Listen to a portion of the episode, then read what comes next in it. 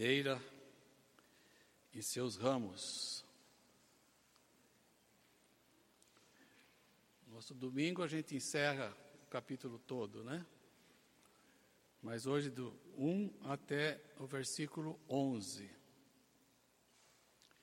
No final do capítulo 14, nós sabemos que Jesus estava no cenáculo e algumas horas logo a seguir Jesus ia ser preso e crucificado, né? E no momento de lá no cenáculo Jesus diz para os seus discípulos, final do capítulo 14, ele diz assim: Levantem-se, vamos-nos daqui. Eles saem do, do, do cenáculo e se põem a caminho do jardim do Getsemane. E provavelmente na caminhada até o jardim, é, devem ter passado por, pelas vinhas cultivadas. Né? Tem uma foto de uma vinha, talvez não tenha sido assim lá, essas vinhas não são aqui do Brasil. Né? Até me lembrei da minha cidade, Jundiaí é chamada lá em São Paulo, estado de São Paulo, da terra da uva. Meu pai, meus pais é, moravam ali, moram, minha mãe mora ainda lá em Vinhedo, né? E é um lugar que tem muita plantação ali, vários vinhedos, né? Videiras. E para quem passa tanto na, na naquela estrada em Anguera ou na Bandeirantes, você pode enxergar algumas plantações. Se você entra em Jundiaí e vai eh, para as cidades ali, Itatiba, Louveira, você passa por muitas plantações de uva. Eu acho muito lindo, muito bonito mesmo. Como na Espanha tem aquelas oliveiras, no Brasil ali os vinhedos ali naquela região é, é muito bonito. Na Serra Gaúcha também deve ser lindo. Mas em Jundiaí, por certo, é o lugar mais bonito que tem no Brasil. Né? Mas é, é muito bonito, tenho saudades de passar por lá e ver essas plantações de uva, é muito bonito. Mas voltando ao nosso texto, é, possivelmente já era noite quando Jesus saiu com os discípulos e passaram perto dessas plantações. Era durante a Páscoa, provavelmente os, ah, os historiadores dizem que era uma época de luar maravilhoso. Né? Então as vinhas deviam é, estar bem visíveis. E Jesus, é, provavelmente, então, ele pega essa, esse momento para ilustrar aquilo que ele queria falar para os seus discípulos. Né? João capítulo 15, do versículo 1 a 3, diz assim: Eu sou a videira verdadeira e meu pai é o agricultor. Todo ramo que estando em mim não dá fruto, ele corta, e todo que dá fruto, ele poda, para que dê mais fruto ainda. Vocês já estão limpos pela palavra que lhes tenho falado. Essa figura da videira, ela foi também usada no Velho Testamento. É só que a, a videira era Israel. Aqui no Novo Testamento nós temos a videira como é, sendo Jesus. Por exemplo, no Salmo 80, nós lemos assim, Salmo 80, versículos é, do 8 ao 11: Do Egito trouxeste uma videira, falando de Israel, Expulsa, expulsaste as nações e a plantaste, limpaste o terreno, ela lançou raízes e encheu a terra. Os montes foram cobertos pela sua sombra, e os mais altos cedros pelos seus ramos. No versículo 11: Seus ramos se estenderam até o mar, e os seus brotos até o rio. Então, essa figura, já quando Jesus fala da videira, então deve ter tocado na cabeça dos seus discípulos. Eles começaram a entender, mas é, Israel é essa videira, não é?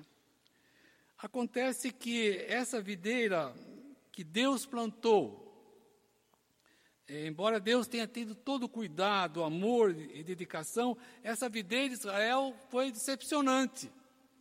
Foi decepcionante. As pessoas, aquele povo, não se tornou aquilo que Deus desejava que fosse.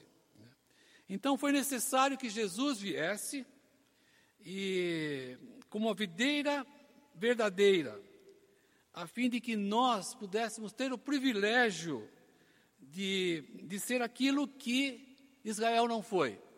Né? Então, essa videira é Jesus, para que nós pudéssemos experimentar dessa videira. Né? Temos, é, eu gostaria de fazer algumas observações sobre esses versículos que nós acabamos de ler, do versículo 1 a 3. A primeira é que nós, Jesus sendo a videira verdadeira, é, Jesus identifica como Deus sendo o agricultor, aquele que trabalha com a terra e cuida da vinha e dos seus ramos, é, que somos nós, os cristãos ou os crentes. Né? Jesus Pai é o agricultor. Quanto a ele, nós não temos nenhuma dúvida quanto à sua capacidade, à sua competência e como ele sabe cuidar como ninguém de mim e de você. Quanto a isso, nós podemos é, descansar. Que Deus Pai é aquele que cuida, porque Ele é competente e capaz de fazer isso por mim e por você. Mas Jesus fala também de dois tipos de ramos que nós acabamos de ler: aqueles ramos que dão fruto e aqueles que não dão frutos. Ou seja, dois tipos de cristãos, dois tipos de crentes: os que dão frutos e aqueles que não dão fruto, que só produzem folhas. Né? Eu me lembro lá nas, nas plantações da Jundiaí, quando eu era menino, oito, nove anos, eu é, tem meu, meu, tio italianão, Angelo Secato, né? Ele era caminhoneiro, mas também trabalhava com plantação de uvas. E, e ele ia podar.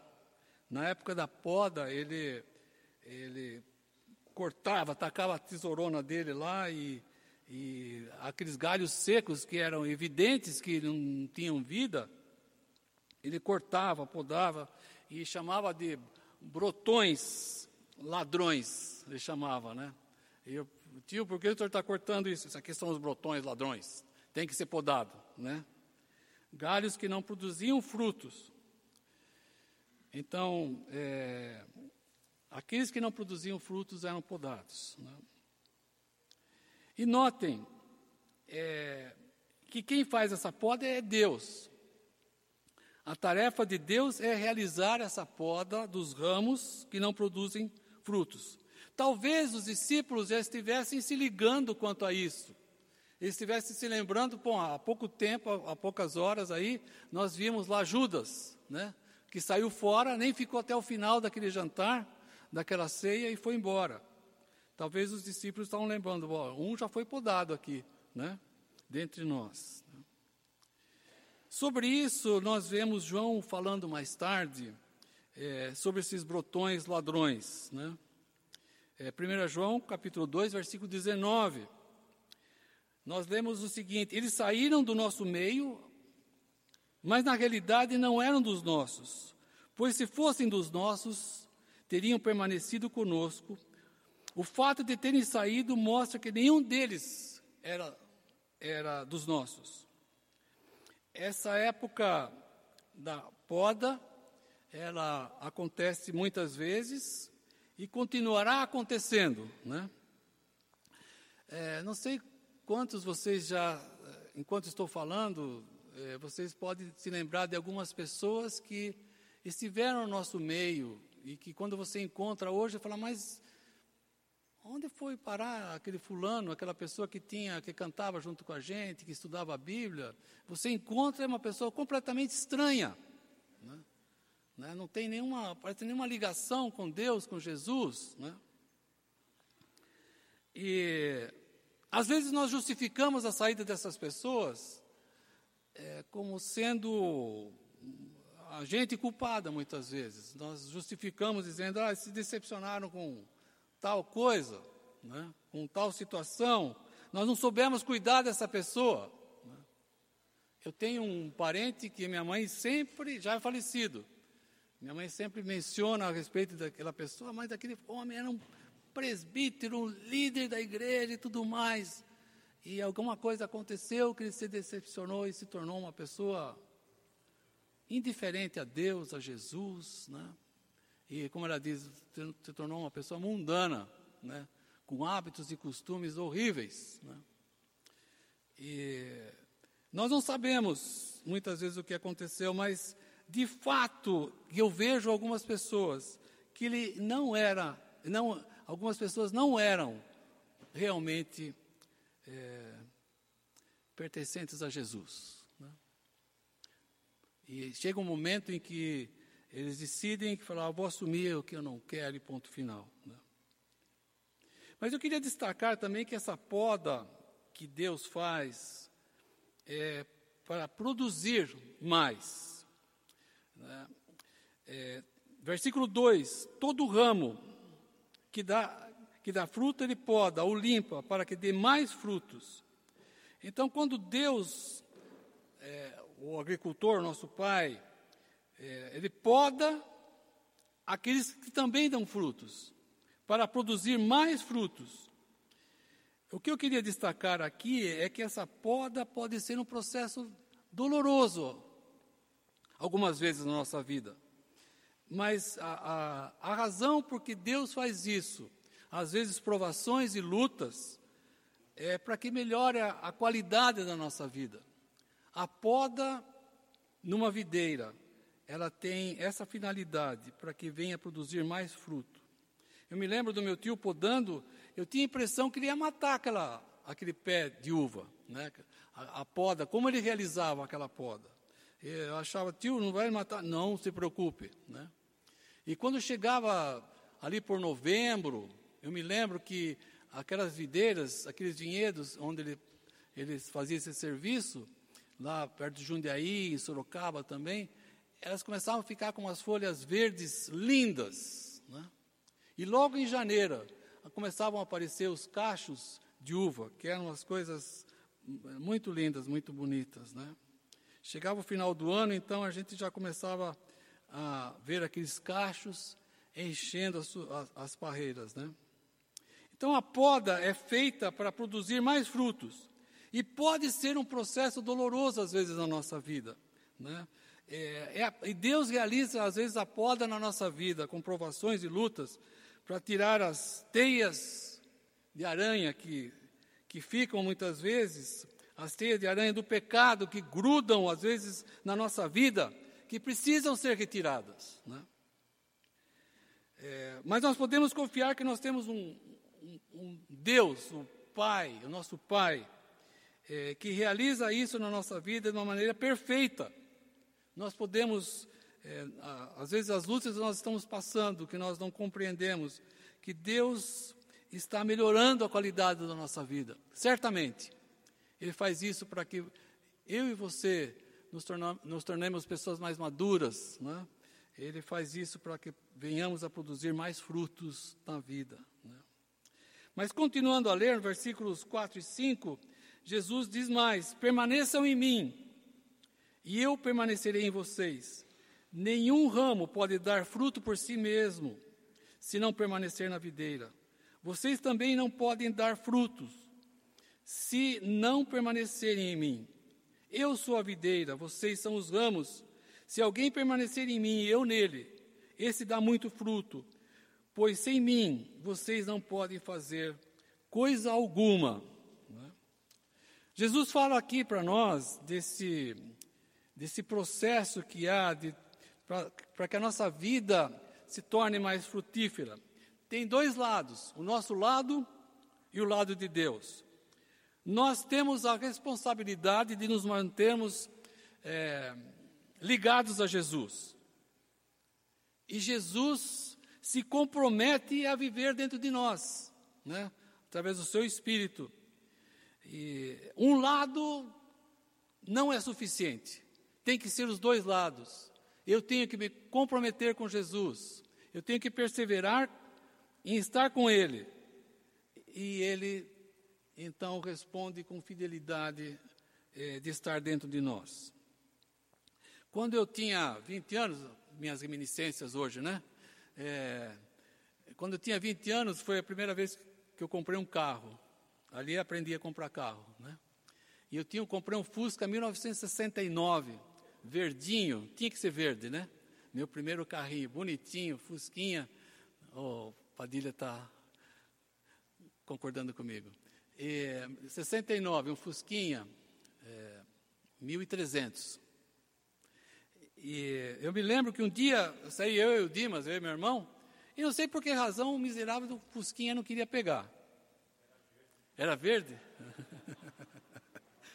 Está vendo como ele é vingativo, né? É, vingativo. Mas ele não queria pegar. E aí eu pensei, eu falei para o Dimas, será que é combustível? Será que é, é a, a, bomba de gasolina que não está funcionando? O que, que será que está acontecendo, né? Daí eu puxei o caninho, porque aquele carburador, eu vinha o caninho lá da bomba de gasolina, se puxava o carburador, da partida, molhou tudo lá. Então tive que enxugar, porque realmente a bomba de gasolina estava jogando combustível né, para o carburador, para o carburador jogar lá para a vela. Falei, Dimas, será que é vela? Porque a vela ela dispara uma faísca no, no compartimento, compartimento ali, que a faísca explode, não é, Tiago? Lá no, na câmara de combustão, sei lá, do motor, ela, ela joga a faísca, explode, e aí o motor né, vai fazer o pistão, fazer o motor funcionar, né? Eu falei, é, será, será que está indo faísca? Daí tinha uma bobina assim em cima. É, aí eu falei para ele, eu vou puxar o fio da, de uma vela para ver se está funcionando, né? Eu falei, puxei o fio da vela, dá partida aí, Dimas. Pá! Deu a partida. Meu amigo, foi a primeira vez e a última que eu fiz isso na minha vida. Deu um tranco no meu braço, porque é faísca elétrica, e parece que eu levei um murro na nuca. Hum. Foi sensacional. O Dimas ficou, e aí? E aí? Falei, e aí, meu amigo, tem faísca assim, né? Eu não me lembro como terminou, mas só me lembro disso, que eu descobri que para o carro funcionar tem que ter o combustível e a faísca, os dois para que o motor funcione. Né? Foi a primeira vez que eu descobri isso. Nunca mais testei. Né? Daí eu concluí que os dois são necessários para funcionar o motor. Na nossa vida com Deus, eu preciso da, da minha decisão, do meu compromisso com Jesus, do meu compromisso com Ele, para que Ele venha né, e more dentro de mim. Os dois lados para funcionar. Quando Jesus diz: permaneçam em mim e eu permanecerei em vocês, é nossa responsabilidade, é, é, minha e a sua decisão de ter Jesus na vida. De, de, a decisão é minha de seguir a Jesus é, o tempo todo. E isso nós temos que ter uma disciplina de decidir e cada dia de permanecer ao lado de Jesus. É, é responsabilidade minha e sua de construir hábitos que nos levem para perto de Jesus. Eu tenho que é, pensar a cada manhã em Jesus, a cada manhã buscar intimidade com Ele. Né? É, é uma decisão nossa que eu tenho que ter, que você tem que ter, de querer Jesus na vida, né? através é, de uma decisão inicialmente e depois você manter essa presença através de hábitos né, de, de oração, de ler a palavra, para manter a presença de Jesus dentro de nós. Né? E quando nós nos afastamos é, desses hábitos, certamente nós vamos perdendo o contato com Jesus. Né? E aí, nos versículos 6 a 11, Parece que Jesus, como estilo de, de João faz, ele, ele, ele fala alguma coisa e de, de repente ele faz uma recapitulação, faz um resumo. Né? E Jesus então faz isso. Se alguém, versículo 6, se alguém não permanecer em mim, será como o ramo que é jogado fora e seca. Tais ramos são apanhados, lançados ao fogo e queimados. Se vocês permanecerem em mim e as minhas palavras permanecerem em vocês, pedirão o que quiserem e lhes será concedido. Meu Pai é glorificado pelo fato de vocês darem muito fruto, e assim serão meus discípulos. Como o Pai me amou, assim eu os amei. Permaneçam no meu amor. Se vocês obedecerem aos meus mandamentos, permanecerão no meu amor, assim como tenho obedecido aos mandamentos de meu Pai e seu amor permaneço. Em seu amor eu permaneço. Tenho dito essas palavras para que a minha alegria esteja em vocês e a alegria de vocês seja completa. É, aqui nós temos um resumo. Começa dizendo que o pai é agricultor e ele remove os ramos infrutíferos, mesmo aqueles que têm folhas. Esses ramos é, só têm folhas, alguns deles, né? não tem fruto nenhum. São como falsos, que vivem apenas da aparência.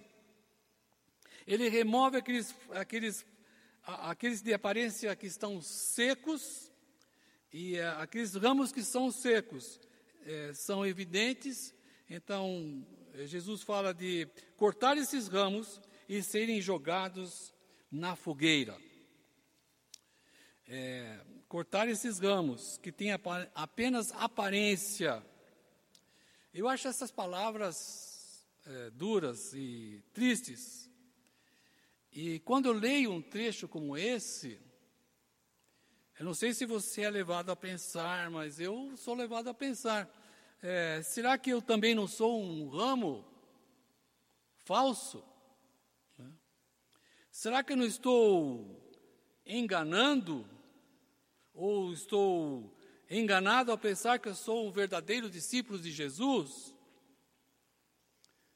E esse trecho nos diz algumas coisas. É, como que eu posso saber que eu sou um, verdade, um ramo verdadeiro. Né?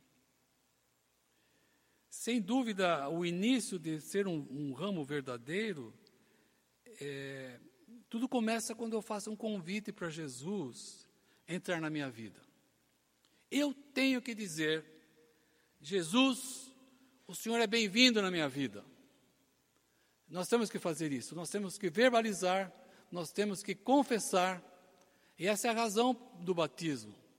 Quando eu venho aqui à frente sou batizado, eu estou dizendo que uh, Jesus agora entrou na minha vida. Eu morri e Jesus agora que vive em mim.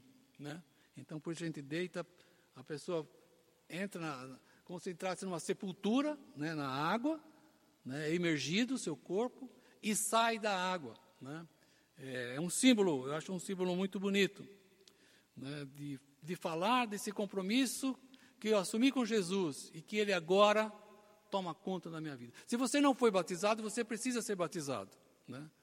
não vou dizer nem a forma que você, mas, mas você precisa do batismo porque é um, é um, é um símbolo desse compromisso com Jesus, dessa entrega, dessa renúncia de você mesmo, da sua morte para que Jesus viva em você, né? que Jesus está presente.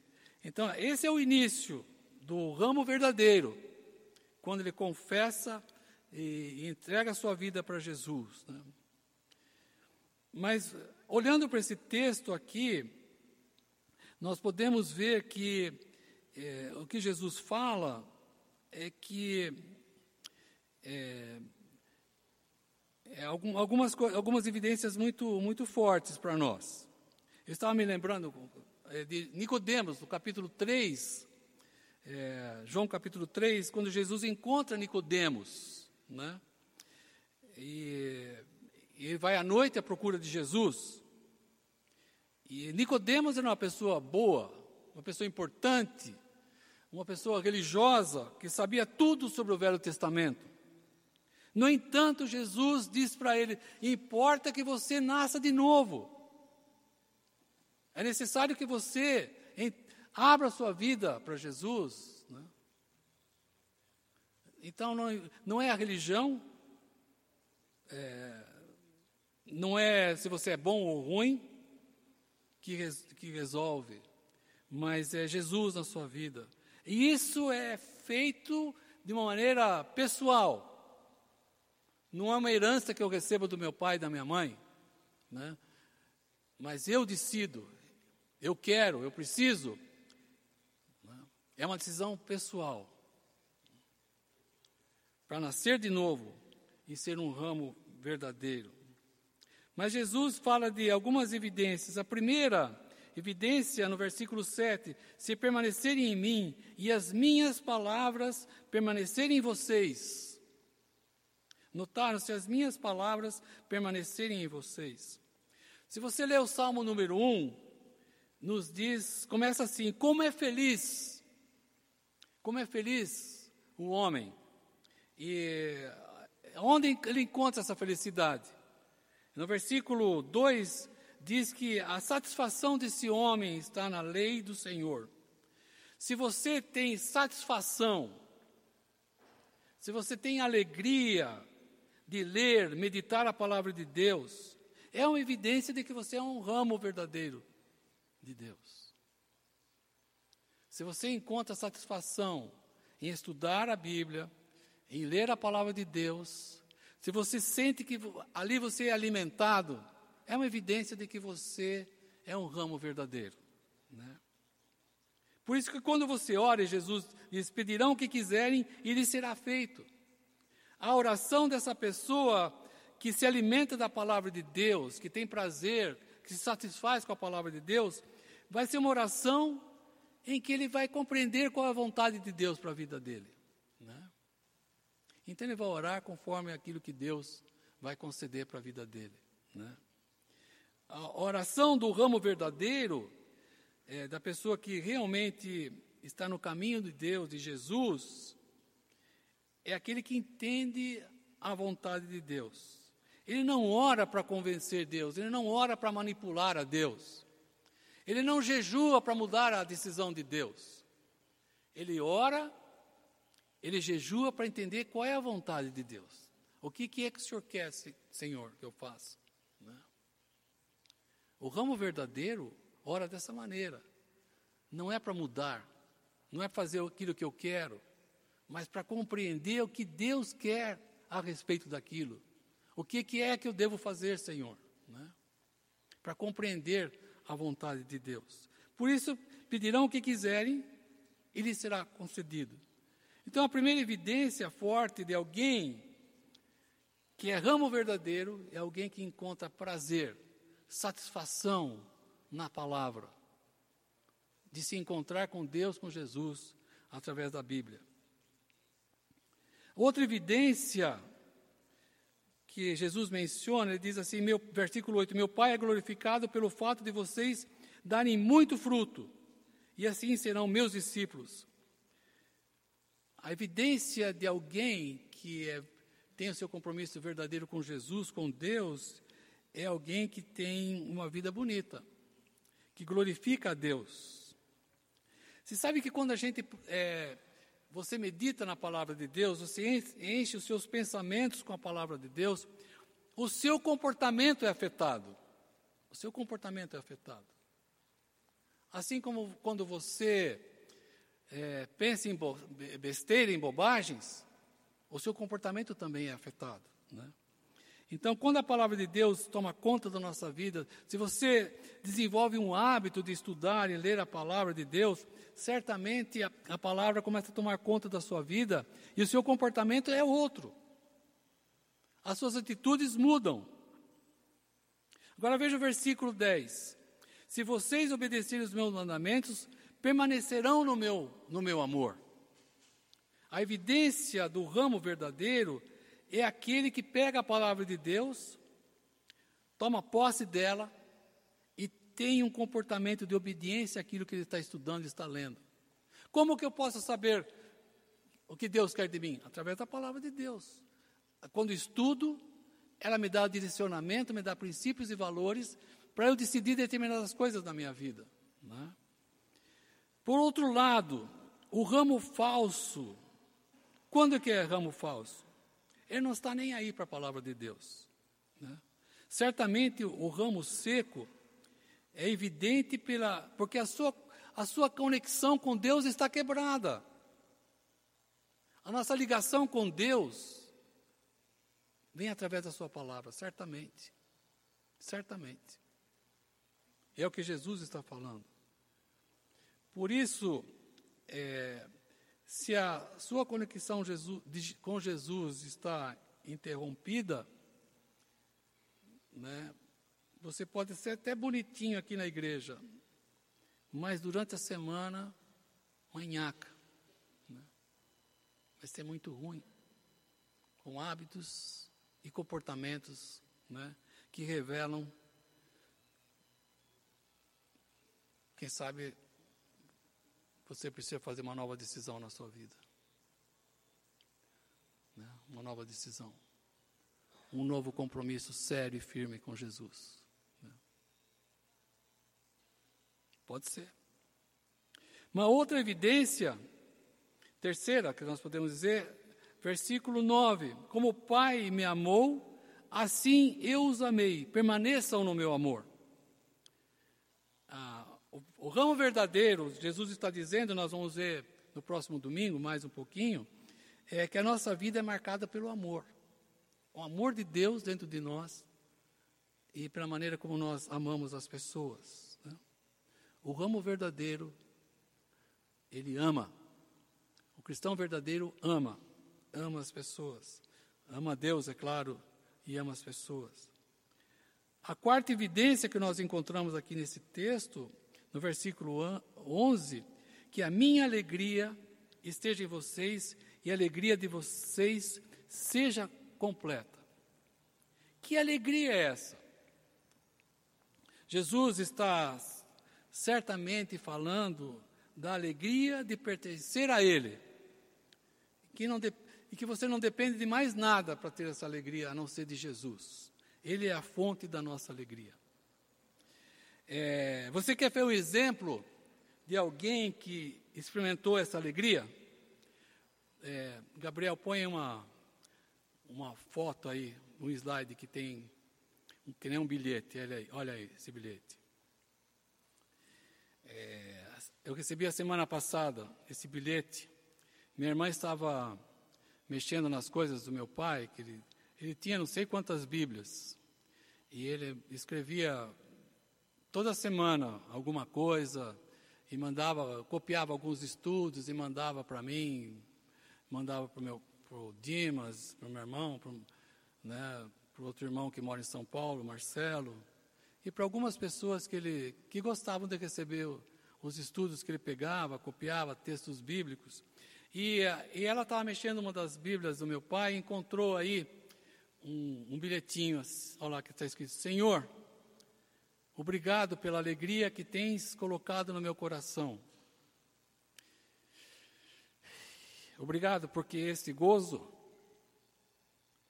ninguém pode tirar. Quero que todos vejam em mim que tu me fazes felizes. Né? Os últimos anos do meu pai foram anos, talvez dez anos, quase de uma surdez quase que completa. Então ele tinha dificuldade. Eu, eu os últimos dias dele, tinha muita dificuldade de falar, porque ele não, não ouvia. Então ele tinha dificuldade de falar. Né?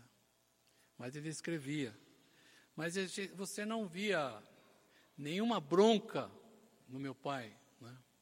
assim, na fisionomia dele. Né? E, e, ele deixou esse bilhete lá, né? e, e para mim, para os meus irmãos, era como se fosse um recado. Para mim eu recebi como se estivesse dizendo: olha, filho, vivi 91 anos, experimentei de tudo, de tudo que é bom, experimentei de lutas e fracassos. Mas em Jesus, eu encontrei tudo aquilo que eu precisava para minha satisfação, para aquilo que pudesse me manter alegre e feliz. Né? Foi esse recado que, eu e meus irmãos é, estava dizendo a, é, é, a verdadeira satisfação só Jesus pode nos oferecer. Né? Só Jesus. Eu queria terminar com três perguntas, mas antes nós vamos cantar um pouquinho. Vamos cantar, Dalton? Enquanto nós cantamos, eu gostaria que você pensasse é, nessas palavras de Jesus naquilo que eu acabei de falar. Queria que você fosse pensando. E depois eu quero fazer três perguntas para vocês.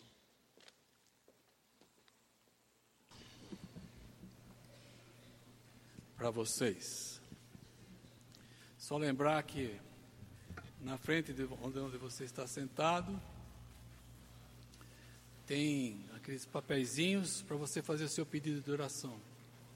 A gente tem orado por vocês, por esses pedidos, né? A semana a gente ora algumas ocasiões por esses pedidos. Eu gostaria que você deixasse esses pedidos, entregue para mim, entregue lá na mesa, ou ponha dentro da, da bolsa aí da frente mesmo, depois a gente pega e para a gente orar por você e por algum pedido que você tenha. E Deus tem respondido. Nesses dias nós vamos fazer aqui um momento de gratidão a Deus, agradecendo, né? Oramos muito essa semana pelo Bira e pedindo a misericórdia de Deus, a boa mão de Deus, e Deus está cuidando dele. Já foi para o quarto, né? Saiu da UTI, já foi para o quarto, então vamos continuar orando para que o milagre de Deus se complete ali, né? Então, gente, depois de, desse texto, eu queria fazer três perguntas. A primeira pergunta é: como é que Deus está olhando para a sua vida? Como você acha que Deus está olhando para a sua vida?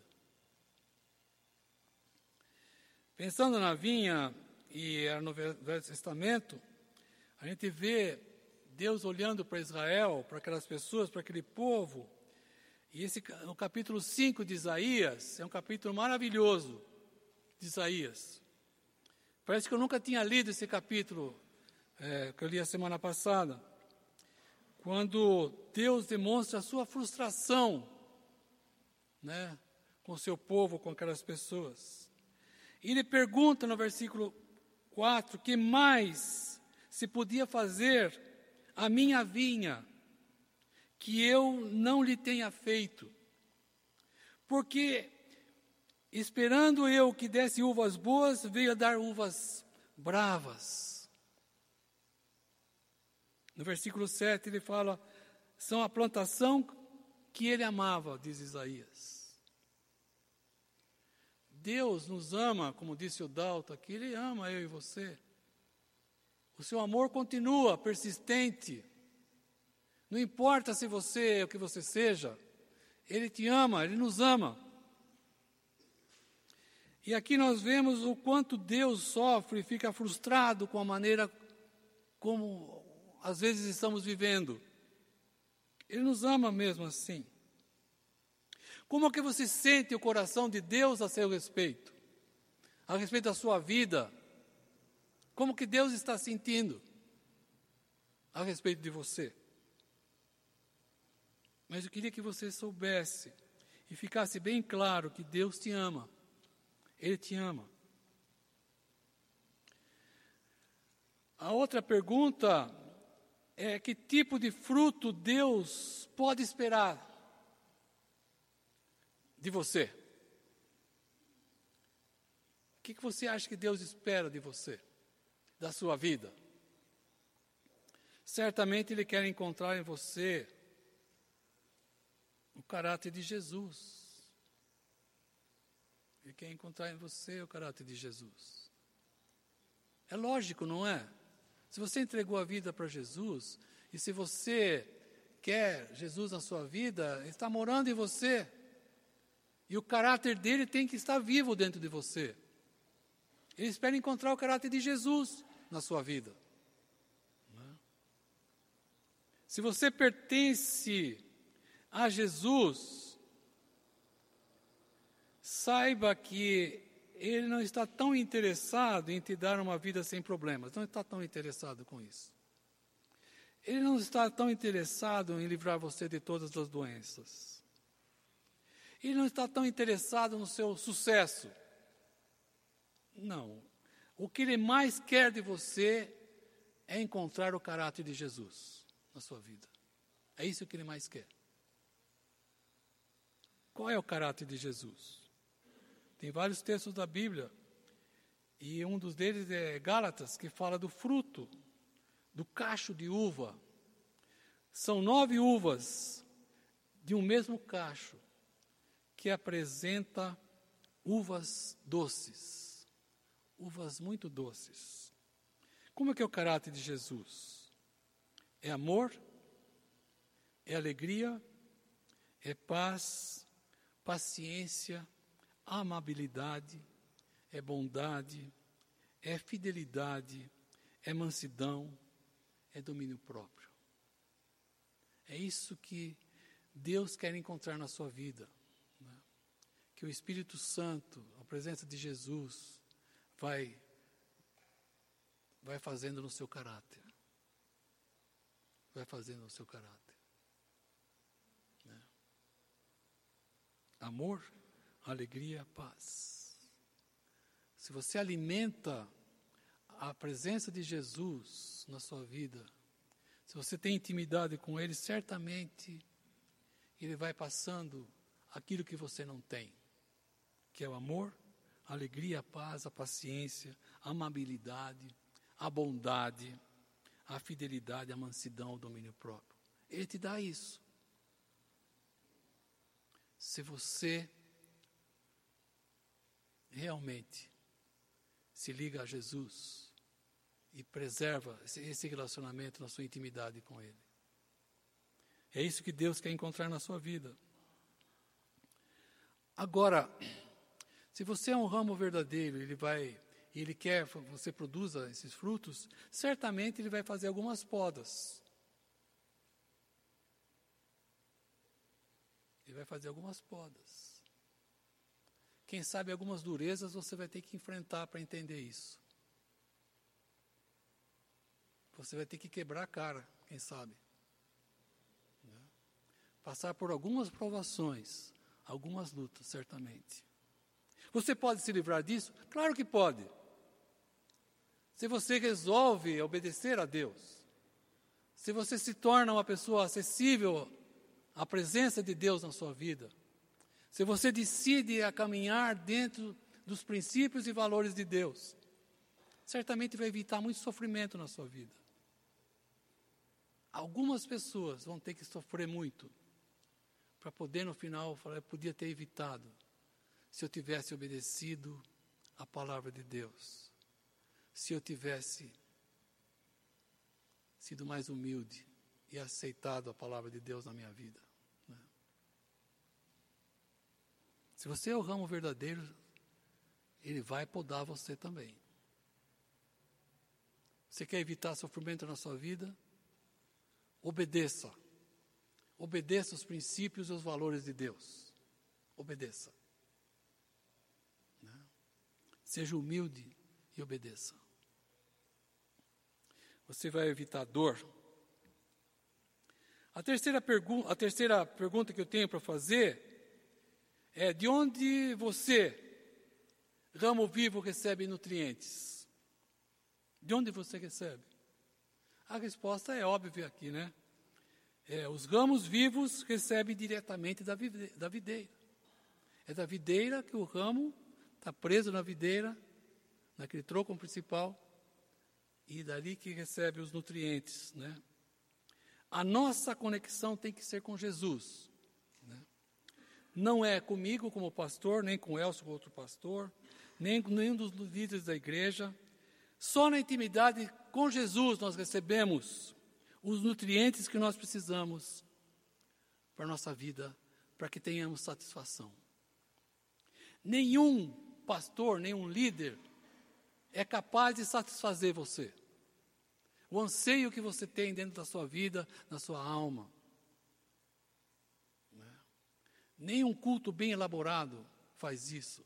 Só Jesus, na sua intimidade com você, vai suprir aquilo que você mais precisa. Só Ele, só Jesus. Então aqui é quase como uma palavra de alerta para você. Que você não se engane. Se você pensa, você está ligado ao, a outro ramo, então não há nenhuma igreja que vai satisfazer você, não há nenhuma pessoa. Se você está frequentando a igreja aqui por muito tempo, está esperando de mim, ou de alguma pessoa, ou de que a igreja melhore e tudo mais, você vai acabar frustrado. Você vai acabar frustrado. Porque você tem que estar ligado a Jesus.